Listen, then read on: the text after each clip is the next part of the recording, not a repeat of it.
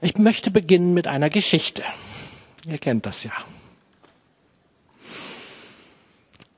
Die Geschichte handelt von einem König. Dieser König, er war ein ganz anderer König. Er war ein König, der ganz nahbar mit seinem Volk zusammen war.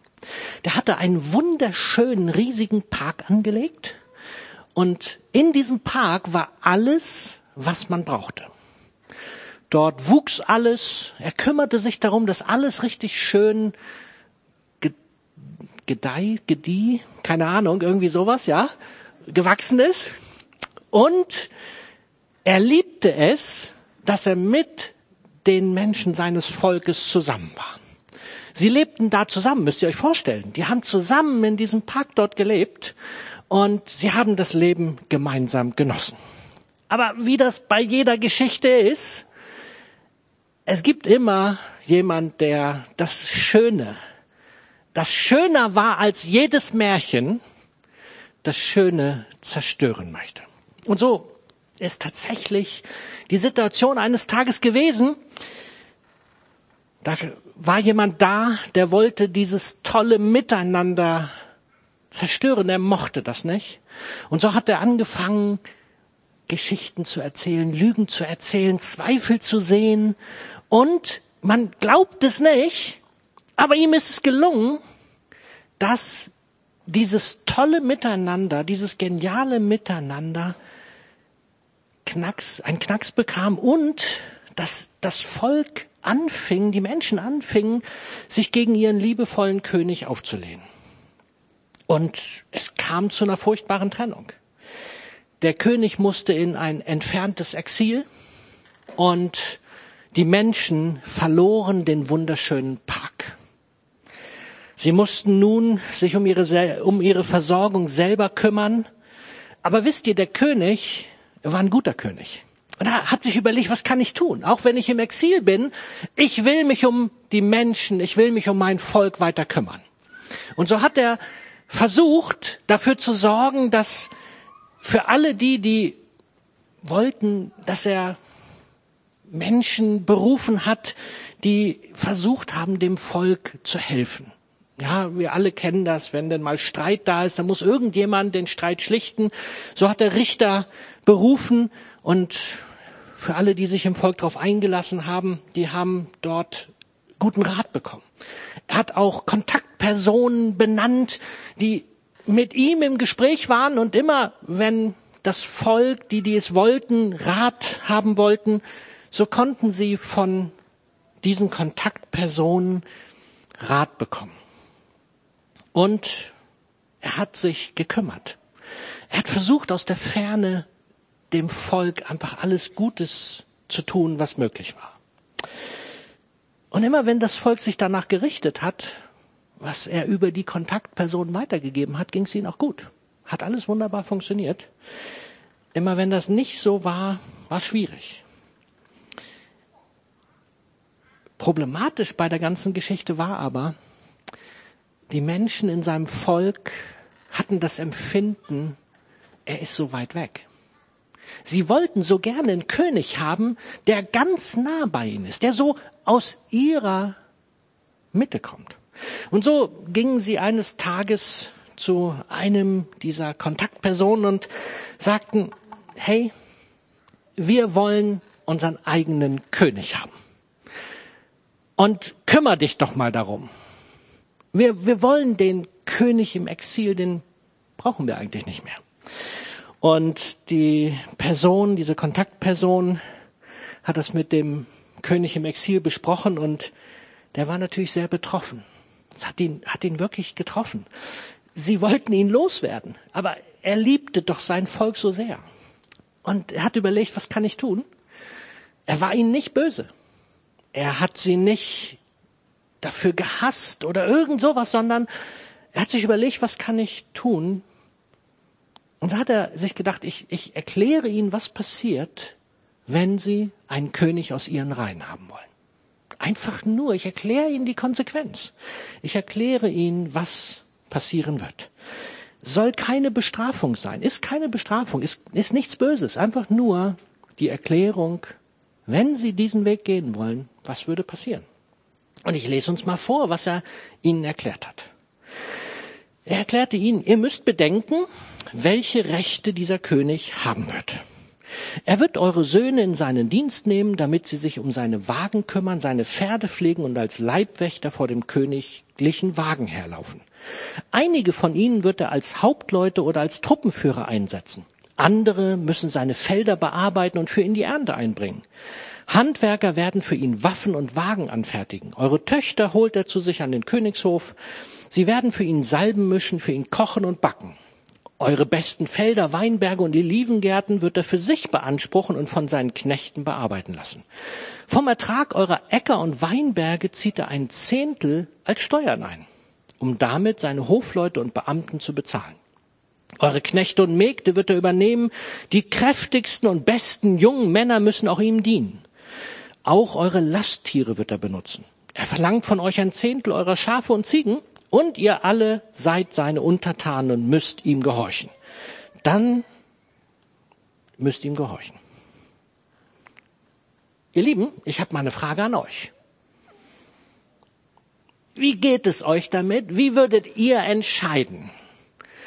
Ihr habt den Wunsch, ihr wollt einen nahbaren König und er erklärt euch, hey, wenn ihr das wollt, wenn ihr einen aus eurer Reihe berufen wollt, das wird passieren. Wer von euch würde sagen, wir wollen trotzdem diesen König, diesen nahbaren König? Äh? Okay, ich auch nicht. Ist doch eigentlich klar, oder? So bescheuert kann doch gar keiner sein, oder? Aber, nö, ganz richtig, nö. Aber, ihr, viele von euch kennen die Geschichte. Sie steht in 1 Samuel 8. Lass uns lesen, wie das Volk reagiert hat. Aber das Volk ließ sich von Samuel nicht umstimmen und weigerte sich auf ihn zu hören. Wir wollen einen König haben, riefen sie. Wir wollen nicht anders sein als unsere Nachbarvölker. Unser König soll für uns Recht sprechen und im Krieg unser Anführer sein. Das ist die Antwort des Volkes Israel gewesen, nachdem Gott ihnen offenbart hat, was passieren wird. Heute aus der Sicht, die wir das nachlesen können in der Bibel, wissen wir, dass all diese Konsequenzen die Gott seinem Volk vorhergesagt hat, sie sind alle eingetroffen. Ohne Ausnahme. Weil das Volk wollte partout diesen König. Sie haben Saul als König bekommen. Und wisst ihr, was mich am meisten berührt hat, als ich diese Stelle gelesen habe? Als sie sagten, wir wollen nicht anders sein als unsere Nachbarvölker. Das ist der Knackepunkt. Wir wollen so sein wie alle anderen auch. Und es war egal, was es für eine Konsequenz für sie bedeutete. Wir starten heute mit der Serie Lebendige Gemeinschaft. Und ihr habt das gemerkt, es geht um Gott und das Volk Israel, aber wisst ihr, das geht auch um Gott und uns. Denn dieser Gott, dieser König ist voller Liebe, nicht nur für die ersten Menschen, sondern genauso für, wie, ist er voller Liebe für uns. Er liebt uns über alles. Alle Menschen. Aber wisst ihr, nicht alle nehmen ihn wahr. Nicht alle können erkennen, wer dieser Gott ist und wie sehr er uns liebt, weil ich hab's genannt, weil er halt im Exil lebt, weil viele ihn nicht wahrnehmen können. Aber wisst ihr, von Anfang an wollte dieser Gott Gemeinschaft und Beziehung auf höchstem Niveau zwischen uns Menschen und zwischen ihm und den Menschen. Wisst ihr, diese Gemeinschaft ist von Gott kreiert. Das ist nicht eine Idee von irgendjemand, der so richtig klug war. Nein, Gott selber ist Beziehung pur und er hat Gemeinschaft gestiftet.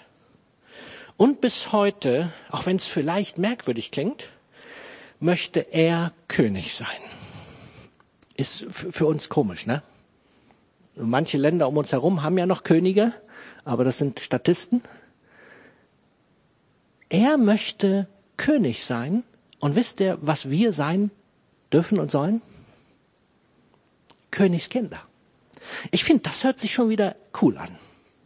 Stell dir mal vor, du wärst Königskind. Also bist du ja, aber oft haben wir das gar nicht im Blick. Wir verstehen das gar nicht. Wir wissen gar nicht, was das bedeutet, wenn wir begreifen würden, wir sind eigentlich Königskinder und unser Gott möchte sich um uns kümmern. Mit Versorgung, mit Frieden, mit Freude. Ein Leben voller Überfluss für die Königskinder. Er selber, unser Gott, ein liebevoller, gerechter, versorgender Königsvater für das ganze Volk. Zu dem allen gehört aber, und ich denke, das ist uns klar, wenn es um Beziehungen geht, dann gehört es dazu, dass es auch Leitplanken gibt. Jede Beziehung muss in irgendeiner Art und Weise geregelt sein. Warum? Naja, weil wir Menschen halt Menschen sind, ne? Und jeder denkt ja in der Regel als allererstes für sich. Ich, mir, meiner und mich. Und wenn es mir gut geht, das reicht doch, oder? Aber wisst ihr, Gott denkt anders. Gott denkt immer für alle. Er möchte, dass es allen gut geht. Nicht nur dir, sondern auch dem, mit dem du zusammenleben sollst. Oder möchtest. Und deswegen war er so klug und hat sich gedacht, ich, ich gebe den Menschen ein paar Regeln. Und wenn sie diese Regeln einhalten, dann geht es ihnen einfach gut. Und so lesen wir dann im Alten Testament von den zehn Geboten. Und diese zehn Gebote, wir kennen sie ja nur unter diesem Begriff zehn Gebote, die sind für manche heute natürlich schon wieder sehr skurril. Und wir kennen sie alle nur unter diesem Begriff, du sollst nicht. Irgendwie hört sich das nicht so, so klasse an, ne? Du sollst nicht töten, Ehe brechen und so weiter. Wisst ihr, es gibt was Merkwürdiges dabei. Im Hebräischen gibt es keine Befehlsform, die verneint ist. Was bedeutet das? Man müsste es wahrscheinlich anders übersetzen, nämlich mit du wirst nicht. Du wirst nicht töten, du wirst nicht Ehe brechen, du wirst nicht stehlen. Überspitzt, du kannst das eigentlich gar nicht. Aber es gibt eine Voraussetzung dafür. Weil aus eigener Kraft, das hat das Volk Israel sehr deutlich bewiesen und ich glaube, wenn wir ehrlich sind mit uns selber, ich weiß das aus meinem Leben, ich kann das sehr wohl. Ich kann das alles. Aber der Schlüssel ist die Beziehung zum König. Wenn die Beziehung zum König so gut ist, wir so miteinander verwoben sind, dann ist es möglich, dass aus dem du kannst nicht äh, aus dem du darfst nicht, dass du kannst nicht werden kann. Und das finde ich genial. Es kommt auf die enge Beziehung an. Und deswegen möchte ich mal diese Begrifflichkeit ein wenig ändern. Die zehn Worte, die Gott dem Volk Israel gegeben hat, sie sollten als Bojen ja, ich bin ja jemand, der es liebt, mit Schiffen unterwegs zu sein. Eine Boje hilft mir, mich zu orientieren. Ich kann auch hinter die Boje fahren, obwohl ich weiß, das macht nicht viel Sinn. Weil wenn die Boje eine Untiefenboje ist, bedeutet, wenn ich hinter die Boje fahre, fahre ich auf Grund. Habe ich vielleicht ein Leck oder stecke fest. Die zehn Gebote waren gedacht als Bojen oder als Leitplanken, als Hilfe, dass wir nicht kentern müssen. als Leitlinien, um uns vor Gefahren und Unfällen zu schützen, als Wegweiser, damit wir nicht in die Irre fahren müssen. Oder auch als Spiegel, damit wir sehen, was für schlimme Jungs und Mädels wir eigentlich sind. Wisst ihr, ich finde das genial, wenn man es mal aus einer anderen Perspektive betrachtet. Und jetzt geht's noch weiter. Wenn wir das in der Bibel mal nachlesen, wo von den zehn Geboten gesprochen wird oder den zehn Worten, dann fängt das ganz anders an, als wir es so im Kopf haben, aus dem Katechismus oder was auch immer. In Kapitel 20 können wir lesen, dann redete Gott, er sprach, ich bin der Herr dein Gott, ich habe dich aus der Sklaverei in Ägypten befreit, du sollst außer mir keine anderen Götter verehren. Wisst ihr, was da steht? Ich habe dich aus der Sklaverei in Ägypten befreit. Damit fängt das Ganze an. Das fängt nicht damit an, dass Gott als allererstes sagt, also nur, dass mal eine Sache klar ist. Du darfst nicht. Du darfst keine anderen Götter haben neben mir und du darfst das nicht und du darfst das nicht und nee. Wisst ihr, womit Gott begonnen hat?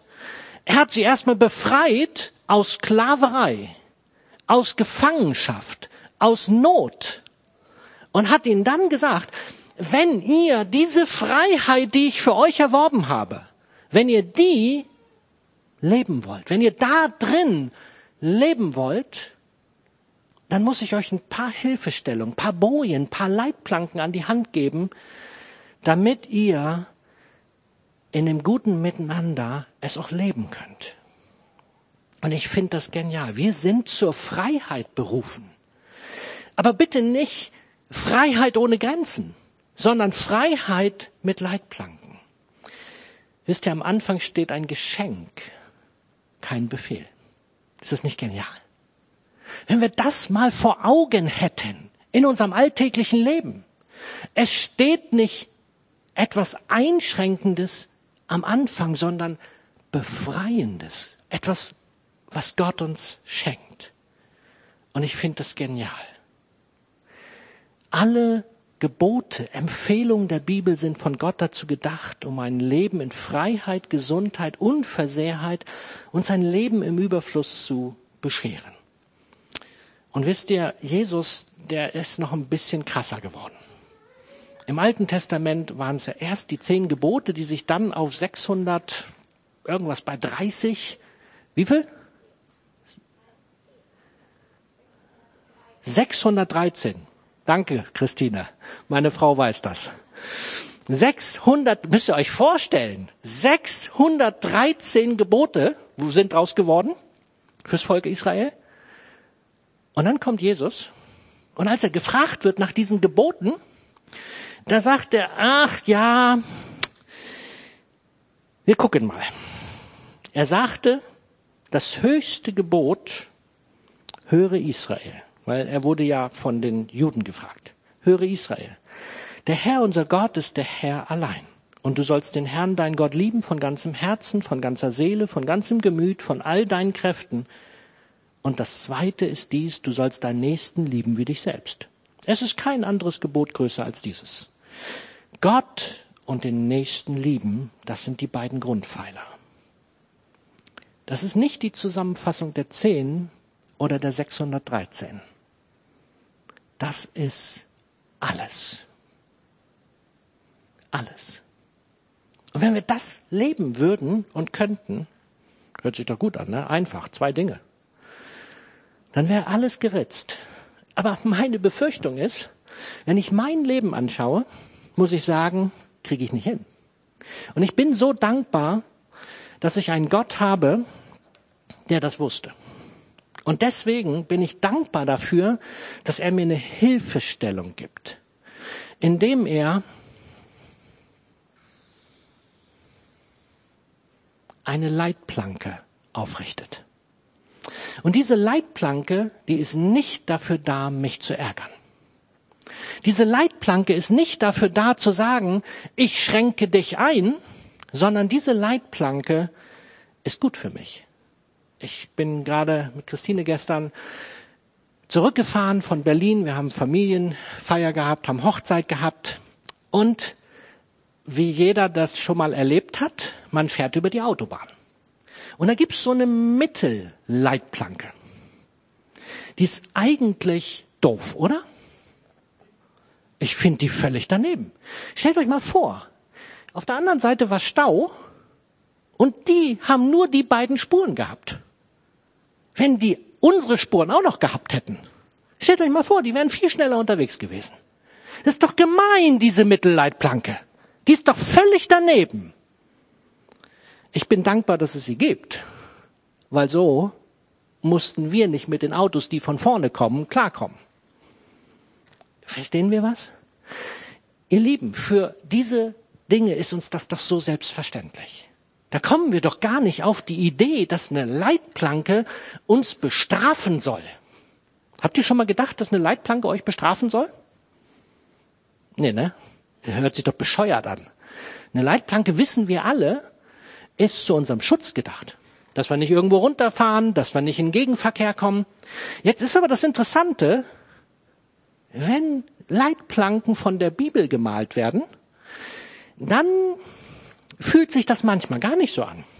Und ganz besonders, wenn es um Leitplanken im Bereich Beziehung geht. Wisst ihr, die sind doch auch nicht anders als die Leitplanke der mittleren, die, die, die, die Leitplanke mitten auf der Autobahn.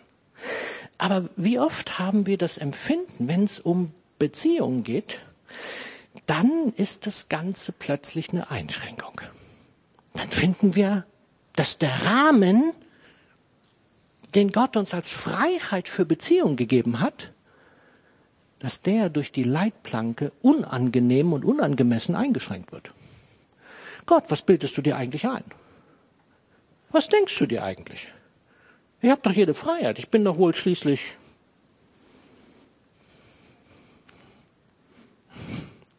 Ja? Wir reden in den nächsten Wochen über lebendige Gemeinschaft. Und wir haben für uns als Gemeinde ein Visionswort, wir nennen es Fruchtwirkung, geschrieben und wir wollen, dass Menschen Teil der Gemeindefamilie werden und tragfähige Beziehungen leben. Hier geht es um unterschiedliche Beziehungen. Einmal Gemeindefamilie. Wir wollen offen sein, dass Menschen dazukommen. Wisst ihr, das ist so wichtig. Es ist wichtig, dass Menschen eine offene Gemeinde vorfinden, offene Gemeinschaft, offenes Miteinander. Wir wollen daran arbeiten, das ist uns wichtig. Aber wir wollen auch, dass die Beziehungen, die dann bei uns gelebt werden, tragfähige Beziehungen sind. Dass die nicht einfach nur so Beziehungen sind, die ach, jeder lebt, wie er will, ne? Das ist doch völlig egal, wie du lebst. Nein, weil Beziehungen müssen tragfähig sein. Und das gilt für die Beziehungen in der Gemeindefamilie, aber auch in den Ehen und Familien, in Freundschaften, untereinander, miteinander, alles. Und wisst ihr, dafür ist es wichtig, dass Vorbilder da sind. Weil wie oft erleben wir, dass wir wenn wir nicht wissen, wie wir es richtig machen sollen, dass wir etwas brauchen, woran wir uns orientieren können. Und nicht immer ist uns sofort klar, wenn wir in der Bibel was lesen, ja, so ist das gemeint. Das bedeutet das umgesetzt in meinen Kontext. Und deswegen ist es so wichtig, dass Menschen in unserer Gemeinde als Vorbilder leben. Und die sollen sich orientieren, wie alle anderen auch, an diesen Leitplanken. Also, wo nehmen wir das jetzt her? Wo nehmen diese Vorbilder? Wo nehmen wir her, wie Bojen, äh, Bojen, Leitplanken, wie sie aussehen? Und ich glaube, wir alle ahnen, das Optimum finden wir in der Bibel. Und wir schauen jetzt mal rein. Wir gucken mal, wie könnte so etwas aussehen.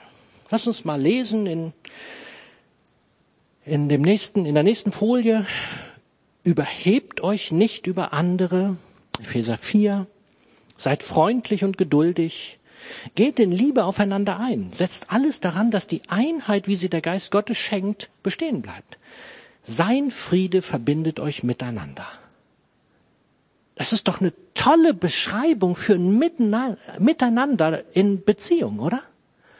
Überhebt euch nicht, seid freundlich, seid geduldig, geht in Liebe aufeinander ein, setzt alles daran, dass die Einheit, wie sie der Geist Gottes schenkt, bestehen bleibt.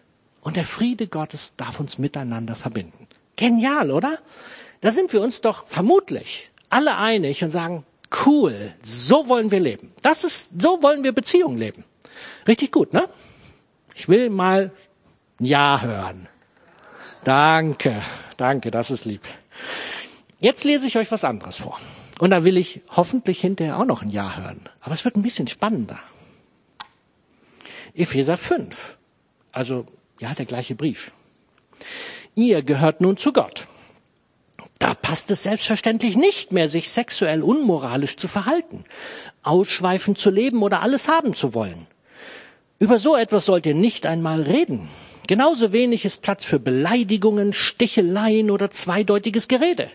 Vielmehr sollt ihr Gott danken und ihn loben. Denn eins ist klar. Wer ein sexuell unmoralisches, schamloses Leben führt, für den ist kein Platz in dem Reich, in dem Gott und Christus herrschen. Das gilt auch für alle, die habgierig sind. Denn Habgier ist nichts anderes als Götzendienst. Amen. Und doch wird's jetzt ein bisschen kribbeliger, oder? Jetzt wird's ein bisschen spannender, weil wir haben doch hier plötzlich Dinge, die in unserer Gesellschaft gar nicht mehr so selbstverständlich sind. Wisst ihr, jetzt sind wir an dem Punkt angekommen, wo ich die Verknüpfung ziehe zu dem, was wir vom Volk Israel gehört haben. Das Volk Israel, nachdem es die Konsequenzen gehört hat, sagte, wir wollen so sein wie die anderen um uns herum. Und darf ich uns mal was fragen, ihr Lieben?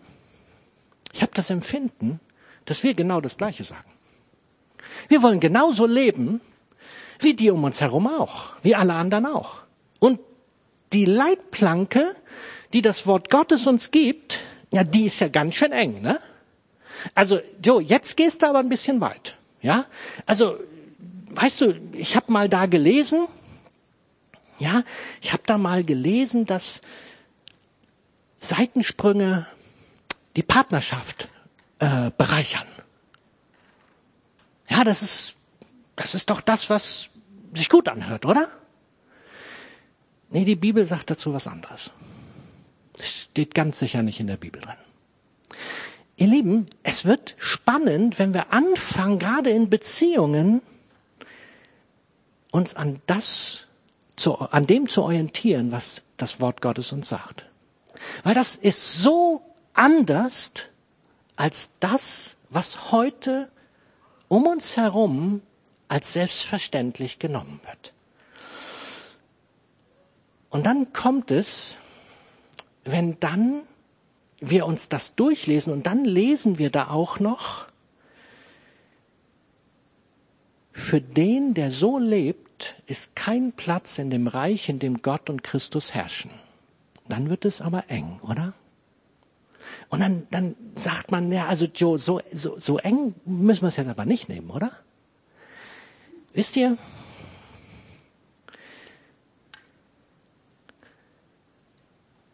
das ist die Freiheit, die Gott für uns geplant hat. Wir haben den ganzen Raum, den Gott für uns vorgesehen hat. Dann hat er eine Linie gezogen, eine Leitplanke. Und dann hat er gesagt, auf der anderen Seite ist keine Strafe. Nein, das stimmt nicht. Wer dort sagt, das ist Strafe, was da kommt, der hat seine Bibel noch nicht gelesen. Auf dieser Seite ist Konsequenz. Und ich weiß nicht, ob ich es jetzt richtig schreibe. Fast. Das muss auf dieser Seite und der hier muss weg, ne? Ja, so sieht's ganz gut aus. Auf dieser Seite ist Konsequenz. Das ist nicht Strafe. Ist nicht, dass Gott sagt, du bist böse. Oder, wisst ihr, was Gott auch nicht sagt? Gott sagt auch nicht, meine Liebe,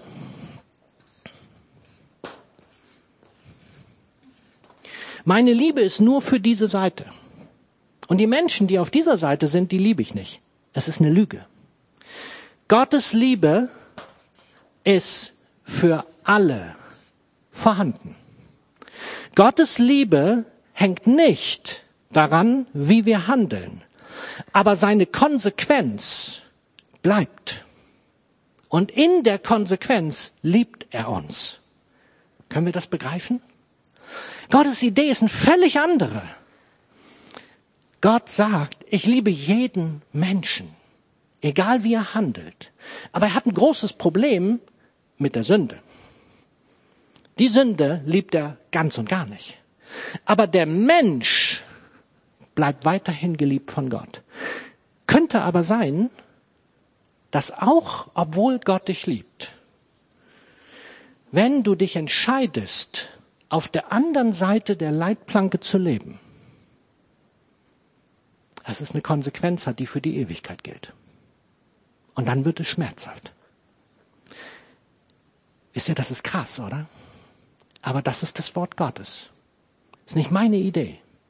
Aber Gott sagt, die Konsequenz für Verhalten, was in einer Haltung sich manifestiert und was nicht dem Wort Gottes entspricht, so wie wir es eben gelesen haben, kann dazu führen, dass kein Platz in dem Reich, in dem Gott und Christus herrschen, mehr da ist.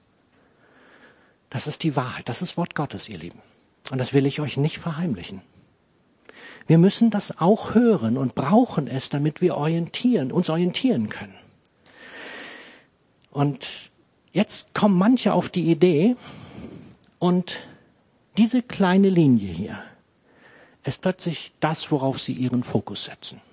Und sie sagen, Gott verbietet uns ja alles. Nee, du hast wieder nicht richtig verstanden. Wisst ihr was? Gott hat die ganze Freiheit für uns.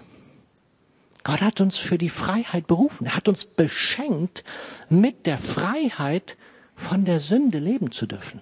Frei von der Sünde. Wir müssen nicht im Sklaventum leben. Das hier, dieser Fokus, den brauchen wir eigentlich gar nicht. Wenn wir einfach auf dieser Seite leben, ist alles gut. Wisst ihr, was ich manchmal für den Eindruck habe, wie Christen leben? Manche Christen haben den Eindruck, also da habe ich den Eindruck, hier ist die Leitplanke, ja? Die leben so.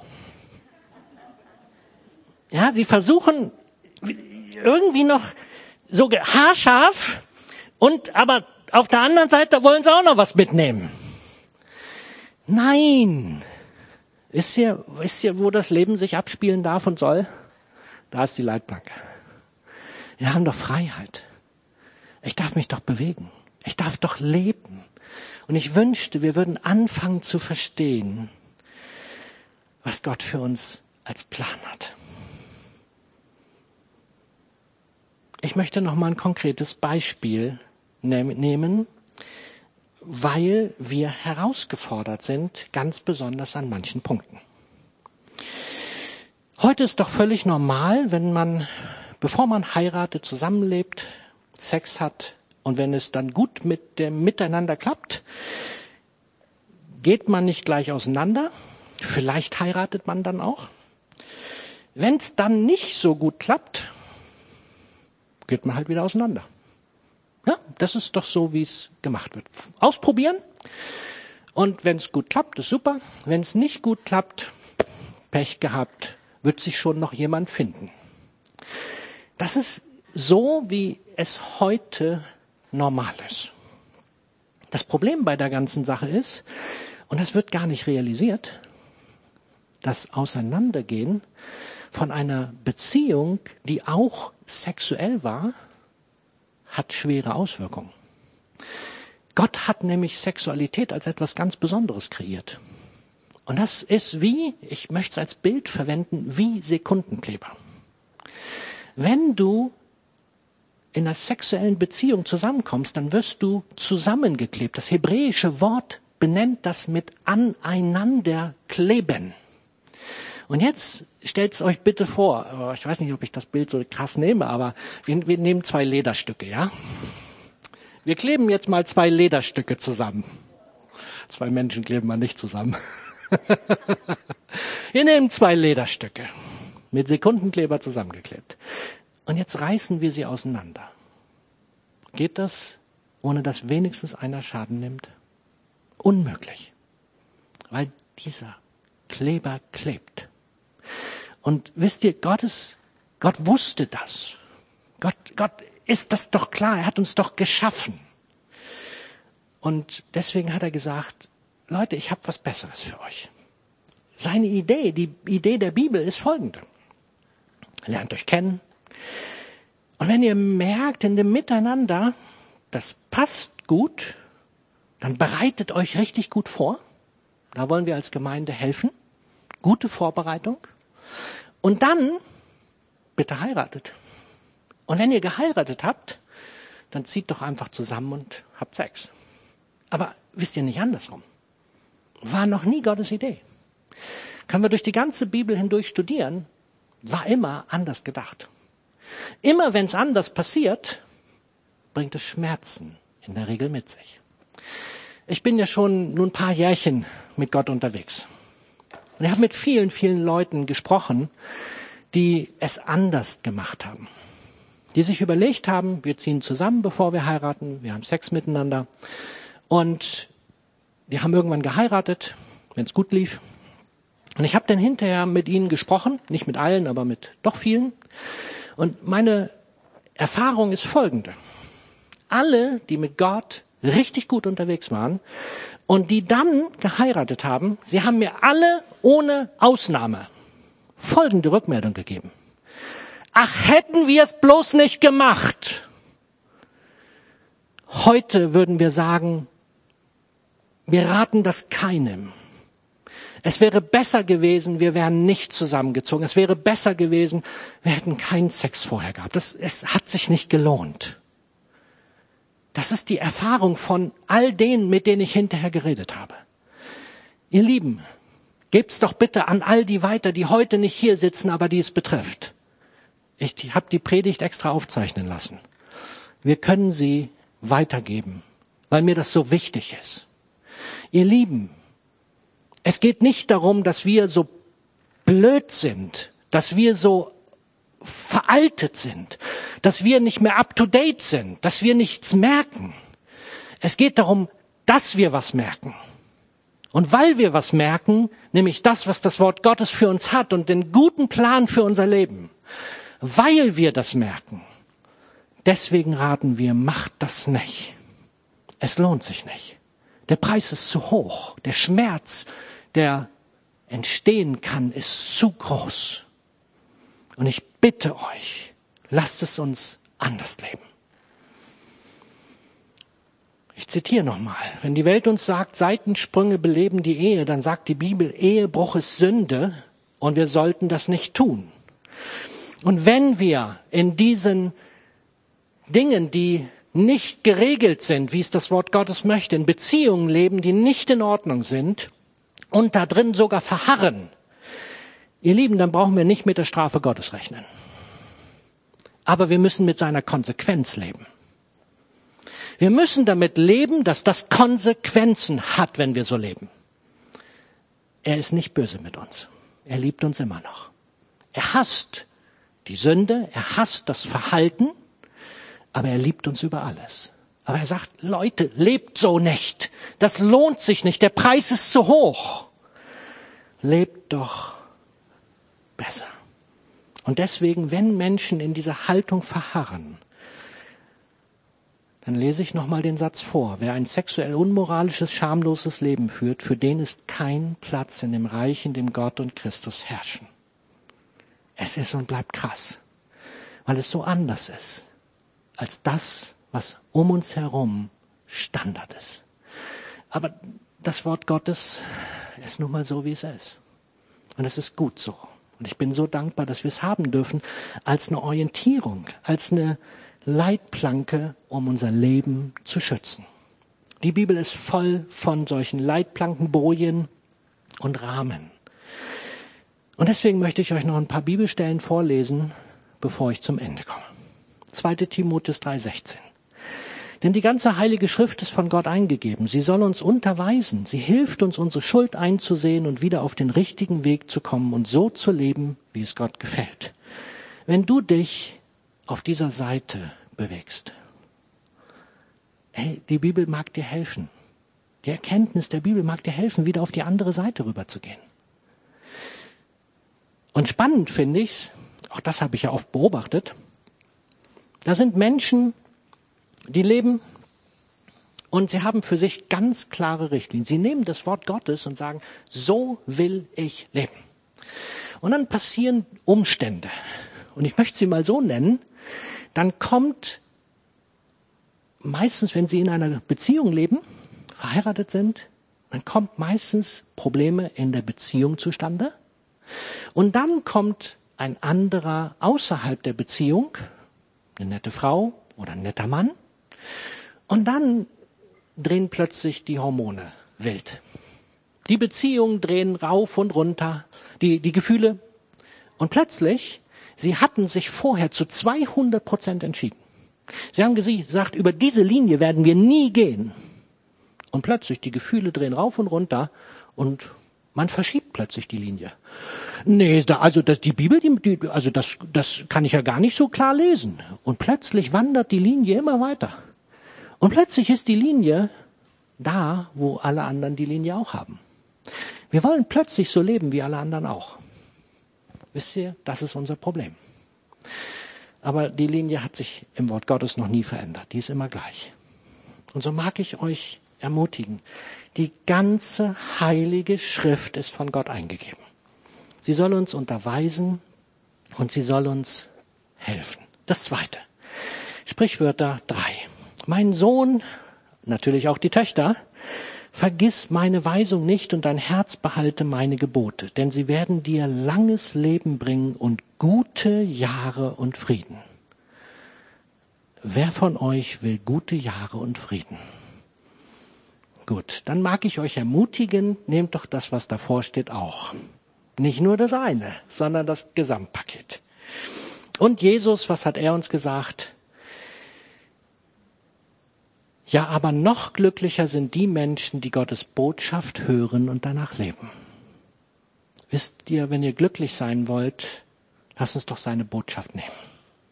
Studiert doch die Bibel, orientiert euer Leben daran. Das ist bereichernd, das ist ein Geschenk für uns alle. Und wenn wir in diesem Rahmen leben, den Gott für uns vorgesehen hat, werden wir vor den größten Verletzungen und Schmerzen bewahrt. Die Frage für uns heute ist, erkennen wir in der Bibel diesen genialen Plan Gottes für unser Leben, für uns Menschen? Glauben wir, dass Gott uns nicht ärgern oder nicht bestrafen will, sondern er nur das Beste für uns will? Wenn wir das glauben, was ich hoffe, dann triff doch heute die Entscheidung, dass du konsequent nach der Bibel leben willst, dass du dich konsequent daran halten möchtest. Auch dann, wenn deine Gefühle plötzlich am Rad drehen. Auch wenn du deinen Traummann, deine Traumfrau gefunden hast und am liebsten alles über Bord werfen willst. Dann sind die Leitplanken für dich da und am wichtigsten. Die Leitplanken brauche ich nicht, wenn ich nicht, wenn ich nicht drüber will. Ich bin noch nie auf die blödsinnige Idee gekommen, über die Mittelleitplanke der Autobahn zu gehen oder zu fahren. So bescheuert ist doch keiner. Und genauso darf es in unserem Leben sein. Bitte entscheide dich heute, genau danach zu leben, was Gott Gutes für dich vorgesehen hat. Und ihr Lieben, wenn du schon auf Abwägen bist, du kannst umkehren. Du kannst einfach umkehren. Du kannst sagen, Gott, ich will mein Leben in Ordnung bringen. Ich will auf die andere Seite rüber. Ich will so leben. Ich will in die beschützende Freiheit, die Gott für dich vorgesehen hat. Deswegen meine Frage an dich und ich bitte dich, dass du ihm eine Antwort gibst. Willst du ein konsequentes Leben nach dem Masterplan der Bibel führen? Bitte gib ihm eine Antwort. Amen.